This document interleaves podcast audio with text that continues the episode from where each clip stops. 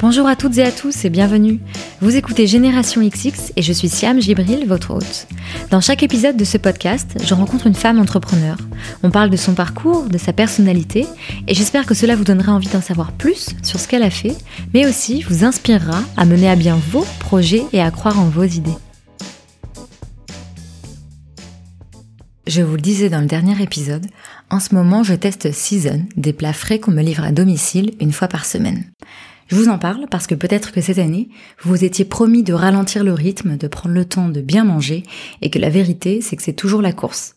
C'est là que Season peut vous être utile, puisque ce sont des plats préparés avec des produits sains, de saison, qui sont en grande partie issus de circuits courts, bio ou labellisés.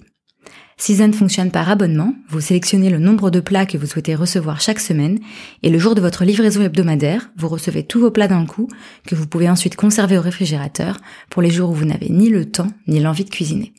L'offre a été pensée pour être la plus flexible possible, puisque vous pouvez vous abonner et vous désabonner en un clic, être livré sur votre lieu de travail ou en soirée chez vous si vous le souhaitez, et ce, partout en France. Pour découvrir toutes les formules et les plats proposés, rendez-vous sur season.fr, S-E-A-Z-O-N. Je vous ai mis le lien en barre d'infos. Et parce que les bons plans, ça se partage, sachez que vous bénéficiez de 30% de réduction sur votre première commande avec le code GénérationXX, en majuscule tout attaché. Bon appétit Aujourd'hui, j'ai le plaisir de rencontrer Erika Battista. Vous connaissez sûrement The Family, c'est une structure qui accompagne des startups européennes dans leur phase de croissance et d'expansion. Eh bien, Erika en fut la première employée en 2013 et elle dirige aujourd'hui The Family à Paris. Dans cet épisode, Erika nous raconte comment elle est arrivée de République dominicaine il y a quelques années et de pourquoi elle a changé de carrière. Alors comment a-t-elle vécu d'être la première employée d'une entreprise? Comment a-t-elle évolué? Où se projette-t-elle? C'est ce que vous découvrirez dans cet épisode. Erika nous parle de la peur comme un moteur, d'assumer d'être un imposteur, de la différence entre fondateur et employé, de management, de savoir décrocher et de tarot. Je vous souhaite une très bonne écoute et si, à la suite de cet épisode, vous souhaitez découvrir les recommandations lecture et podcast d'Erika, abonnez-vous à Génération XX sur Instagram et à notre newsletter sur générationxx.fr.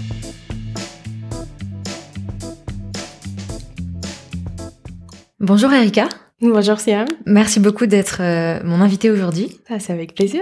C'est la nouvelle année, donc j'imagine que tu as plein de projets, plein de choses de prévues. Tu m'as dit que dans deux semaines, tu partais aux États-Unis, c'est ça? Exactement, je pars à San Francisco. Combien de temps? Une semaine, juste. ouais. Ok, ça va. Ouais, ça va. J'avais le choix entre deux semaines euh, ou alors une semaine. Je me mhm. dis deux semaines, euh, tu rencontres plus de monde, euh, mais c'est dur de tenir deux semaines mhm. très intenses. Donc je mhm. me suis dit, allez, je fais une semaine, et je me donne le challenge de rencontrer un maximum de personnes en minimum de temps. Ça va aller, j'espère.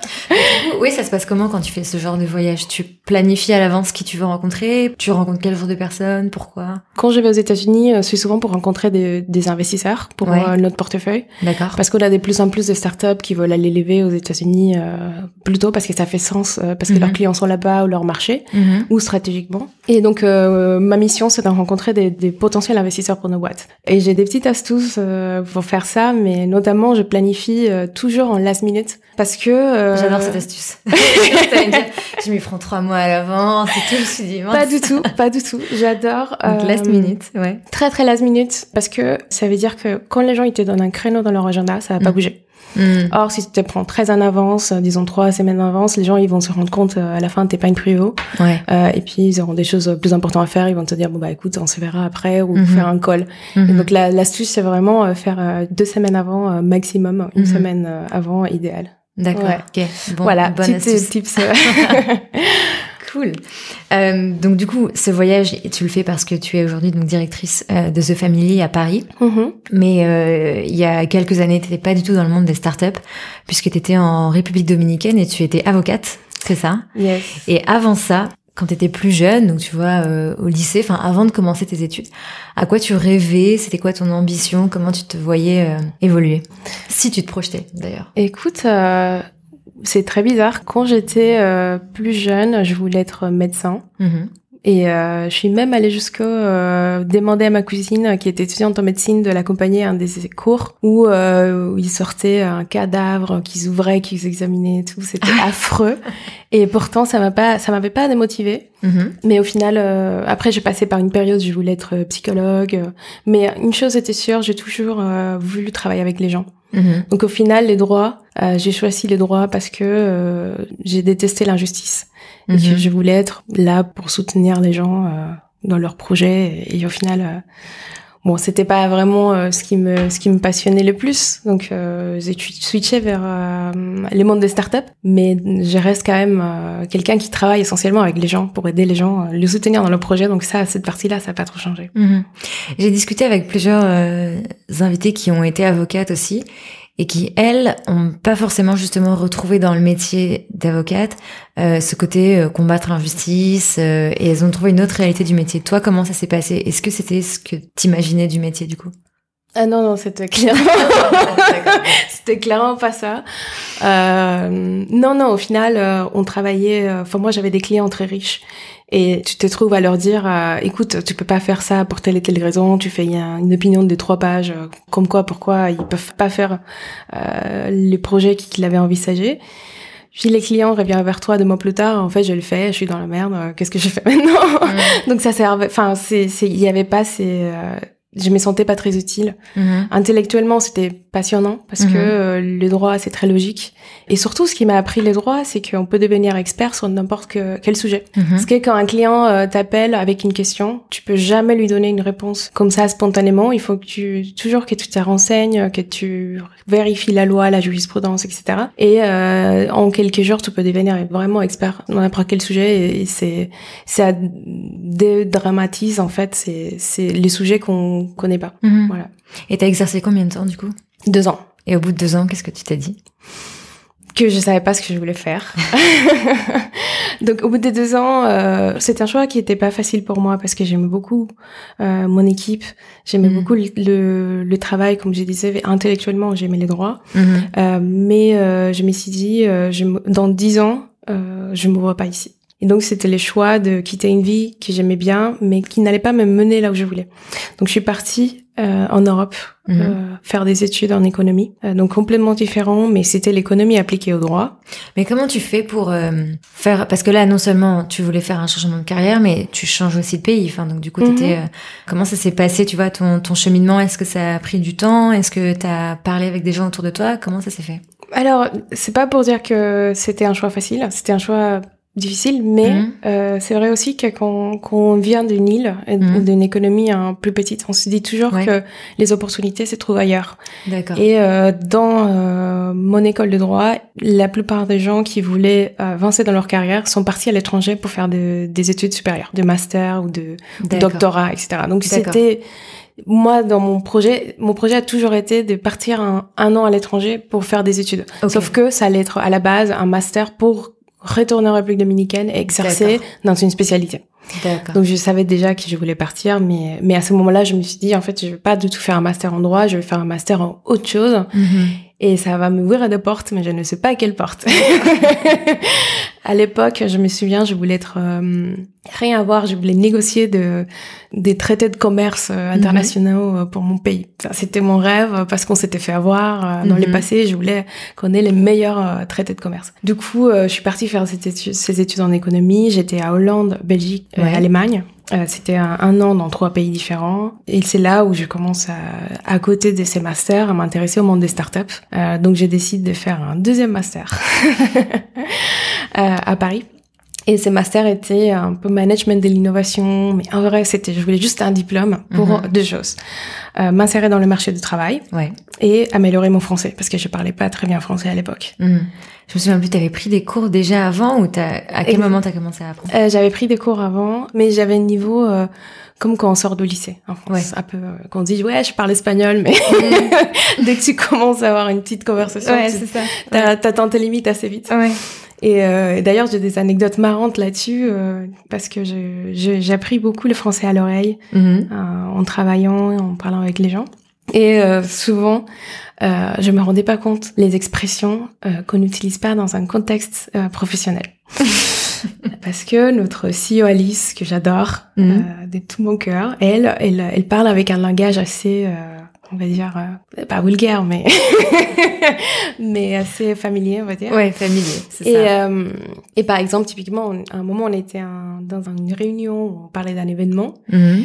Et euh, à un moment, je dis non, non, mais vous vous rendez pas compte, on peut pas faire ça, ça fait tiep. Il y a tous les meetings euh, qui arrêtaient, les gens ils arrêtaient pas derrière. Et moi, je comprenais pas pourquoi en plus. Je me dis mais qu'est-ce que je dis mm. Et c'était quelque chose qui m'arrivait assez souvent, en plus avec les, les, petits accents qui étaient encore plus prononcés à l'époque. Mm. Dès que j'ai dit ah oui, ça fait tiep. Ouais, ah ouais, ouais, de sentir ça. Hein. Super drôle. Ah ouais. Ou alors je dis euh, bon bah salut, je décolle. Les gens, ils, ils, se marraient trop parce qu'avec mon accent, euh, c'était assez marrant.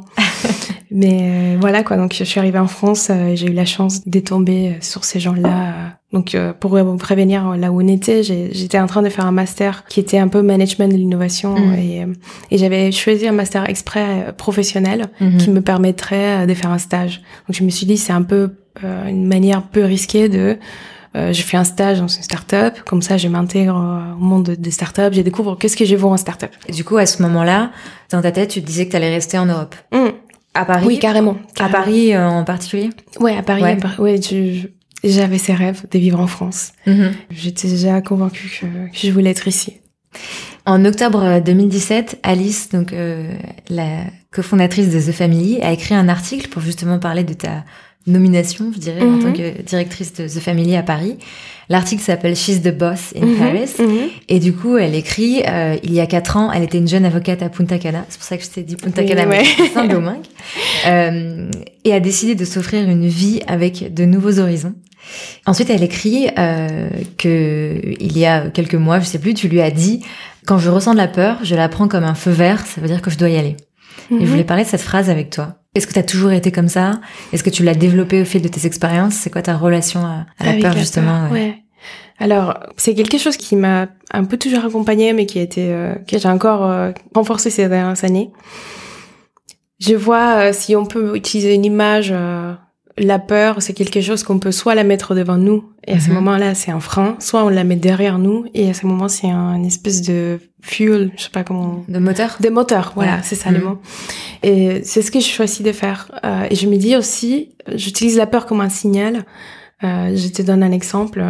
Euh, il y a deux ans, ou un an et demi à peu près, bon, en tout cas avant de, de prendre la mission de directrice de Paris, Oussama, qui est l'autre cofondateur de The Family, a proposé de devenir leveuse de fonds pour The Family. Donc, mhm. aller parler aux investisseurs, le mhm. convaincre euh, d'investir dans The Family mhm. et de rejoindre notre club d'investisseurs. C'est quelque chose que j'avais jamais fait de ma vie. J'avais jamais levé de fonds, jamais monté de boîte euh, auparavant. Et donc, quand il m'a proposé ça, j'ai eu très peur.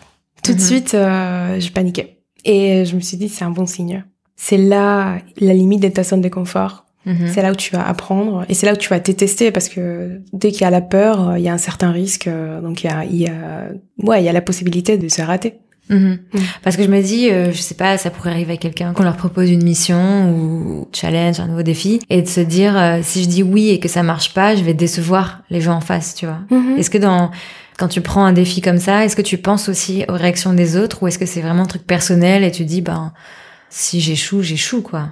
Hmm, mais je pense que cette risque, elle, existe toujours, hmm. même quand on est persuadé d'être compétent, euh, euh, parce que, en tout cas, dans le monde des startups, par, par définition, tout ce qu'on fait est nouveau. Et ça revient au, sujet du syndrome de l'imposteur, qui m'est tient à cœur aussi. Mais c'est c'est le fait que on est tous des imposteurs hmm. parce que quelque part on est tous en train de faire des choses qui n'ont jamais été faites et il y aura toujours des gens euh, plus compétents ou moins compétents que moi mais euh, si je donne tout, euh, il y a plus de chances que j'ai réussisse. Et si je rate, euh, il y a des choses, par exemple, que j'aurais pu euh, me dire, c'est sûr, je vais y arriver, et j'y arrive pas. Au final, ça change pas grand-chose. Je sais pas mhm. si c'est clair. Bah, est-ce qu'il y a des choses, par exemple, que t'as pas réussi? C'est une question, c'est une question très intéressante. Je, je veux vraiment pas passer pour quelqu'un d'arrogant, mais j'ai écouté l'autre jour oui, c'était un podcast, c'était une interview de quelqu'un qui disait, dans la vie, il faut toujours avoir un peu son CV de l'échec. Et c'est les expériences qu'on a, euh, bah, les choses qu'on a ratées dans sa vie, mais qui ont été vachement formatrices de sa mhm. personnalité, etc. Mhm. Et du coup, Je sais pas si c'est parce que j'ai tendance à tout tourner en positif. Même quand c'est raté, pour moi, c'est c'est une réussite parce que j'ai j'ai réussi à retourner la situation ou parce que je m'en suis sortie quand même à la fin. Et, et j'ai pas réussi à faire mon mon CV de l'échec. Et, je parlais avec Oussama euh, là-dessus, il me disait mais mais c'est vrai que t'as eu énormément de chance. Donc en vrai, euh, je pense que c'est ça qui contribue aussi au fait que je peur mais je me lance quand même parce que c'est pas évidemment j'ai raté des choses mais euh, j'ai toujours gardé les côtés où je le vois comme euh, comme une expérience positive. Parce qu'en fait, finalement, c'est relatif le, de voir tout comme un échec ou un succès. Enfin, ou est-ce que d'ailleurs, d'un autre côté, tu te dis que tu as eu des succès? Ou est-ce que finalement, tu vois pas les choses euh, noires ou blanches, mais plutôt comme un apprentissage Ouais, je pense que c'est plutôt ça, ouais. ouais. Disons que c'est une phrase de Oussama que je voulais, mais j'adore. Il dit que les plus grands risques qu'on a, c'est de ne pas prendre de risques mhm. dans nos générations. Et pour moi, par exemple, changer de carrière euh, et, quitter le droit, c'était pas un choix de est-ce que je continue dans cette carrière plutôt safe mhm. ou est-ce que je vais euh, et je prends les risques d'échouer. C'était, euh, j'avais pas le choix. Je pouvais pas me permettre de rester dans cette carrière où j'étais pas épanouie et j'étais pas heureuse. Pour moi, mhm. j'avais pas le choix. Et c'est pareil, typiquement, je sais pas si demain Alice me dit, écoute Erika, tu fais de mauvais boulot en tant que directrice des paris, euh, ton équipe est pas heureuse, donc viens, tu vas, je sais pas, lancer des familles en, en Chine. Mhm. je vais la tenter. Pour moi, je, je verrais euh, peut-être pas comme un échec, parce que je pense que c'est une mentalité aussi très française de voir les choses comme des échecs, mhm. alors que ça veut juste te dire que t'étais pas à ta place. Mhm. Qu'est-ce que tu as appris Comment tu as évolué euh, depuis que tu as rejoint euh, The Family? Donc tu as été la première employée. Mm-hmm. Est-ce que tu arrives à voir aussi ton évolution personnelle? C'est hyper dur de prendre du recul par rapport à soi-même. Je pense que quelque chose que j'ai réalisé récemment, mm-hmm. c'est... Euh, enfin, j'ai peur de trop généraliser, mais je pense que pendant la première partie de sa carrière, dans la vingtaine, euh, je pense qu'on est tous un peu en train de tâtonner, de faire euh, beaucoup de choses, d'essayer de, de se prouver sur plein de fronts. Mhm. euh, donc typiquement, quand j'ai rejoint des familles, j'ai tout fait. J'ai fait du contenu, j'ai fait du management, on a lancé d'autres pays, j'ai levé des fonds, j'ai fait plein de choses différentes. Et je pense qu'une fois qu'on a atteint euh, la trentaine, ce que je vois un peu comme la maturité dans sa carrière, mhm. c'est plus, ok, j'ai fait les bilans, j'essaie là où je suis forte, et plutôt que d'essayer de devenir meilleur là où je ne le suis pas, je veux plutôt renforcer mes talents et mhm. aller euh, à fond mhm. là-dedans. Et donc c'est plus cette partie-là de, de là où je suis, mhm. plutôt d'essayer de tout faire, d'être euh, un peu le couteau suisse. Et ben là maintenant, euh, je mets focus sur là où je suis forte, ou en tout cas ce que j'aime faire, ce qui est aider les gens à devenir la meilleure version d'eux-mêmes. C'est ce que j'adore faire. Comment tu te sens? Comment tu t'es sentie en tant que première employée? C'était quoi la différence euh, avec les fondateurs et fondatrices de la boîte? Ouais, ouais, oui, tout, à fait, oui, il y, a, clairement des différences. Mais c'est une discussion hyper intéressante que j'ai eue aussi avec euh, avec mon mari. Je me suis mariée euh, récemment. je, je suis pas encore 100% habituée à dire mon mari, mais ça va arriver. Mais euh, c'est une discussion qu'on a eue il y a quelques années. Mm-hmm. Parce que lui, il a, il a vendu sa boîte. Et euh, dès qu'il est euh, devenu employé, il était obsédé par une seule chose, c'était euh, quelle va être ma prochaine aventure. Mm Il est hors des questions que je sois salarié. Ouais. Et moi, en tant que salarié, bah, j'étais un peu vexée par ces remarques. Bien sûr. Je me dis, bah, c'est quoi le problème en être salarié? Et on a commencé à avoir cette discussion et c'est vrai que ça dépend aussi de le, le, niveau de développement de la boîte euh, au mhm. moment où on rejoint. Mais je trouve mhm. qu'il y a des choses en tant que euh, premier employé ou early employee, comme on dit, euh, de start-up. Mhm. Parce qu'il me disait, euh, bah t'as pas l'alignement. Et je dis si, je suis alignée parce que j'ai participé à la construction de, de tout ce qu'on fait. J'ai des parts des actions dans la boîte, donc je suis alignée aussi économiquement. Euh, Est-ce qu'il m'a dit, bah moi j'aime bien être autonome. J'ai bah je suis autonome aussi parce que mhm. comme j'étais là avec les fondateurs dès le début, me font vachement confiance. Et euh, c'est justement des familles, c'est une c'est une société où la culture permet en fait, il y a que les gens autonomes qui réussissent à, des mhm. familles. Mhm. Et bref, pour plein de raisons, euh, je sens que les postes de premier employé, c'est souvent un hybride entre fondateur et employé. Et de plus, euh, il y a cette question de risque. Mhm. La ressource la plus rare qu'on a au final, c'est le temps. Et quand on décide de, consacrer son temps à, une société pendant des années, euh, c'est un investissement. C'est un investissement important. Mhm. Et c'est un risque personnel qu'on prend à ces moments-là. Et donc, du coup, les différences, tu les voyais dans, dans quoi? La, la, vraie différence, c'est que à la fin de la journée, les fondateurs, ils ont, ils ont beaucoup plus de pression sur le, leurs épaules parce mhm. que ils doivent vraiment tenir la boîte. Mais en même temps, euh, c'est grâce aux employés qui peuvent tenir cette pression. Parce que euh, typiquement, euh, Alice, euh, par des moments, elle me dit, euh, une fois, on a eu une conversation, elle m'a dit, franchement, des fois, c'est dur, mais quand je regarde, je dis, putain, Erika, elle, pardon, elle me dit, Erika, elle est encore là, mm. ça me rassure. Et donc, je sais que ça va dans les deux sens. Mhm. Mais je dis, c'est beaucoup plus dur d'être fondateur, ça c'est sûr. Et toi, tu mettais une, une séparation, et d'ailleurs la question elle est actuelle, entre ton travail et ta vie perso? Parce que c'est une question qu'on demande souvent aux fondateurs, ton équilibre vie pro, vie mhm. perso, mais ça marche aussi complètement pour les salariés. Mhm. Et toi, comment t'abordes ça? Écoute, euh, je sais pas trop où est la limite. Mhm. Euh, moi, je vois pas comme ça, de limite euh, vie pro perso. Je vois plus l'extérieur et moi. C'est plus comme ça que je vois. Est-ce que je prends du temps pour moi? Est-ce que je prends soin de moi? Et mhm. pas est-ce que je sépare ma vie pro de ma vie perso? ça, je m'en fous à la limite. Euh, typiquement, euh, cette année, euh, non l'année dernière, on est en 2019.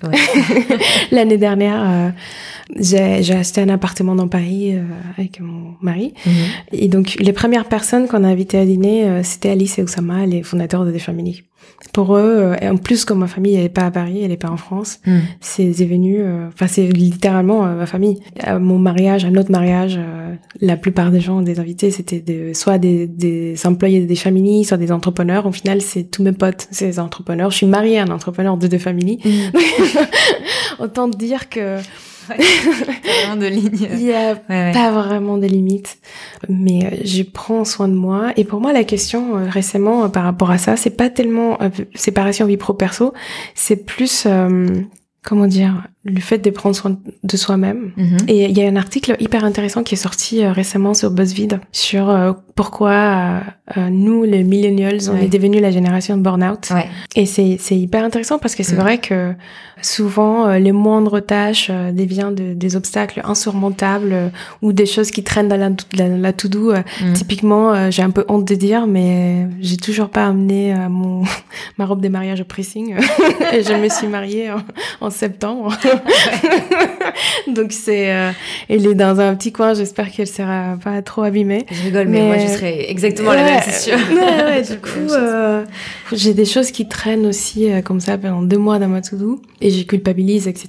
Mais une chose, euh, enfin, je parle beaucoup des discussions, mais je pense que c'est parce que c'est là où j'obtiens les, les, meilleurs insights. Mais je mhm. parlais avec des entrepreneurs ce week-end euh, et on disait justement que notre génération, on a l'habitude de, penser, on, on, a appris à, à se dire qu'il faut d'une travailler tout le temps et que tout est urgent et pour tout de suite. Et si ça peut être fait aujourd'hui, pourquoi attendre demain? Et, euh, et ça, c'est pas toujours vrai.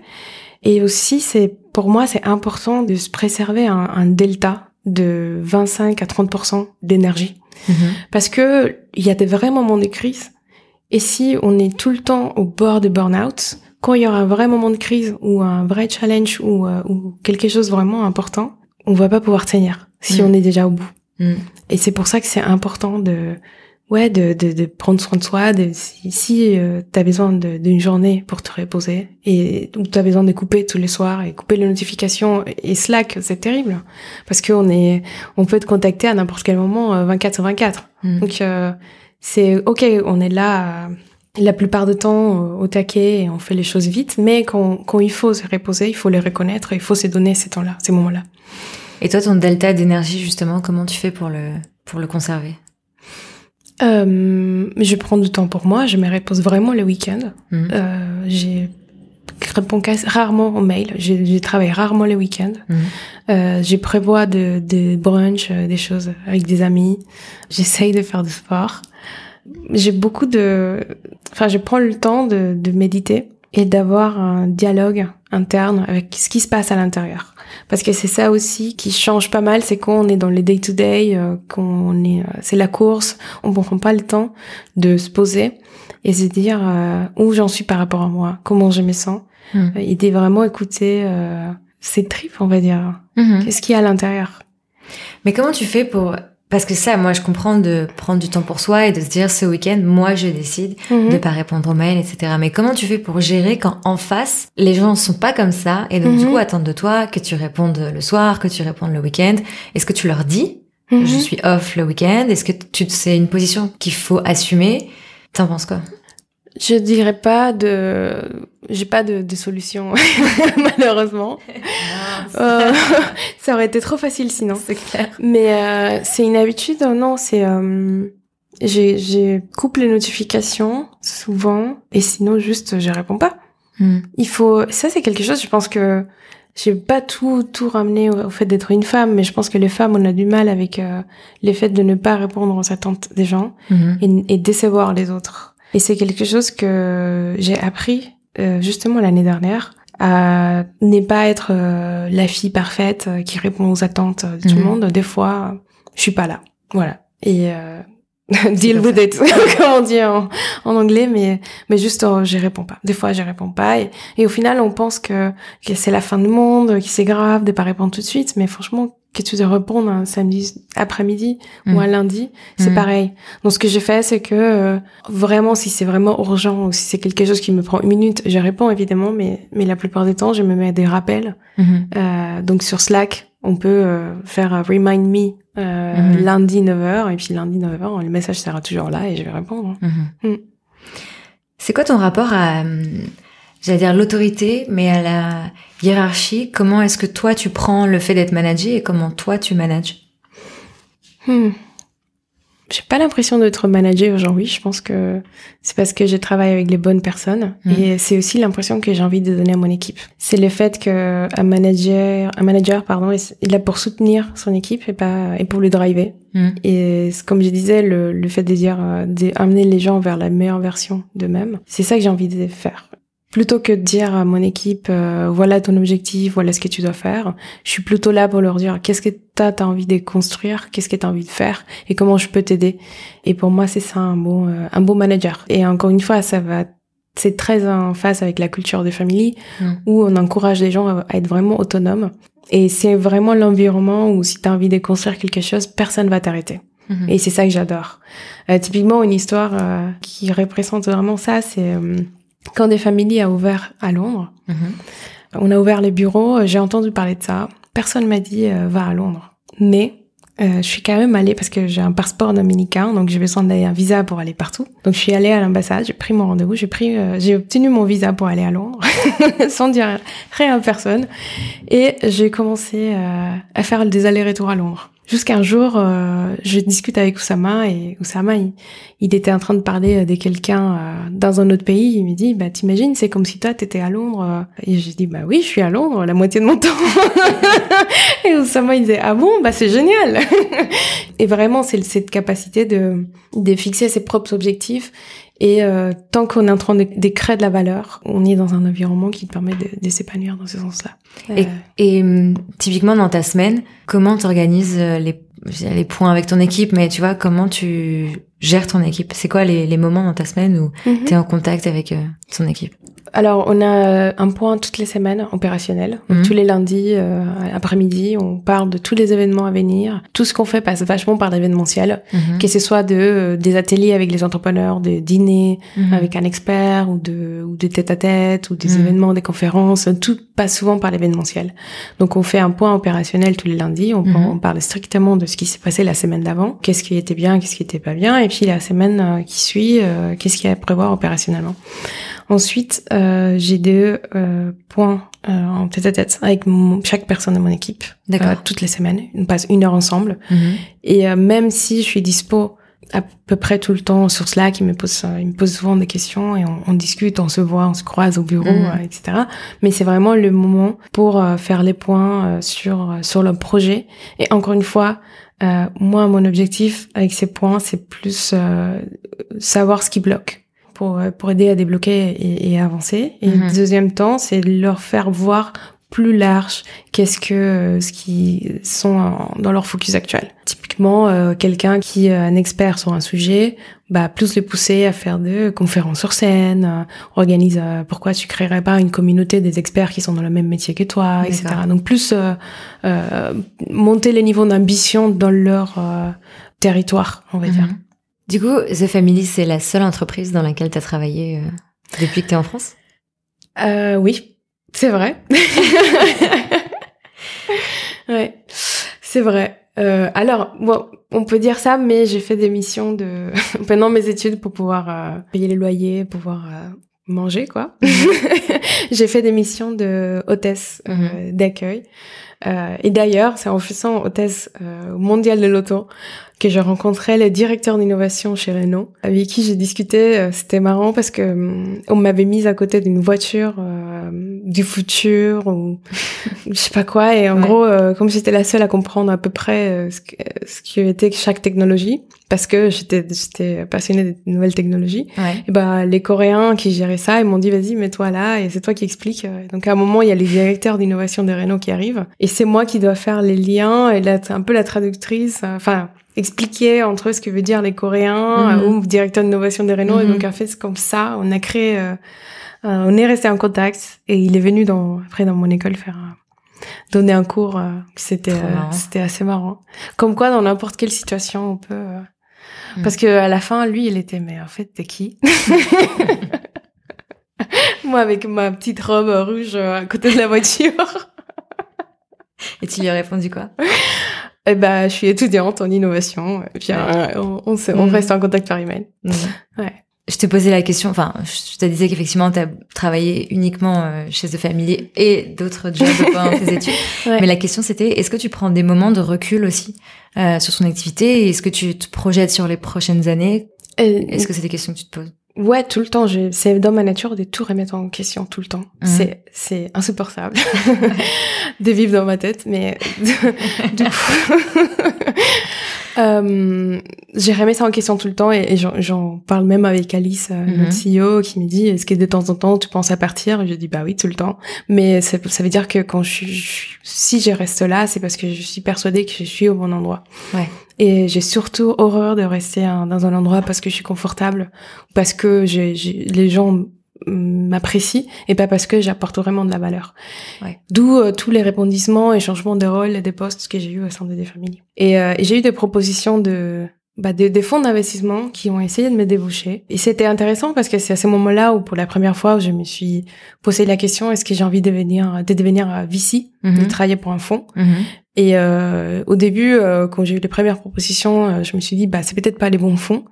Et après, finalement, euh, au bout de quelques fois où j'ai été contactée, je me suis rendu compte que c'était juste pas pas ce que je voulais faire. Mhm.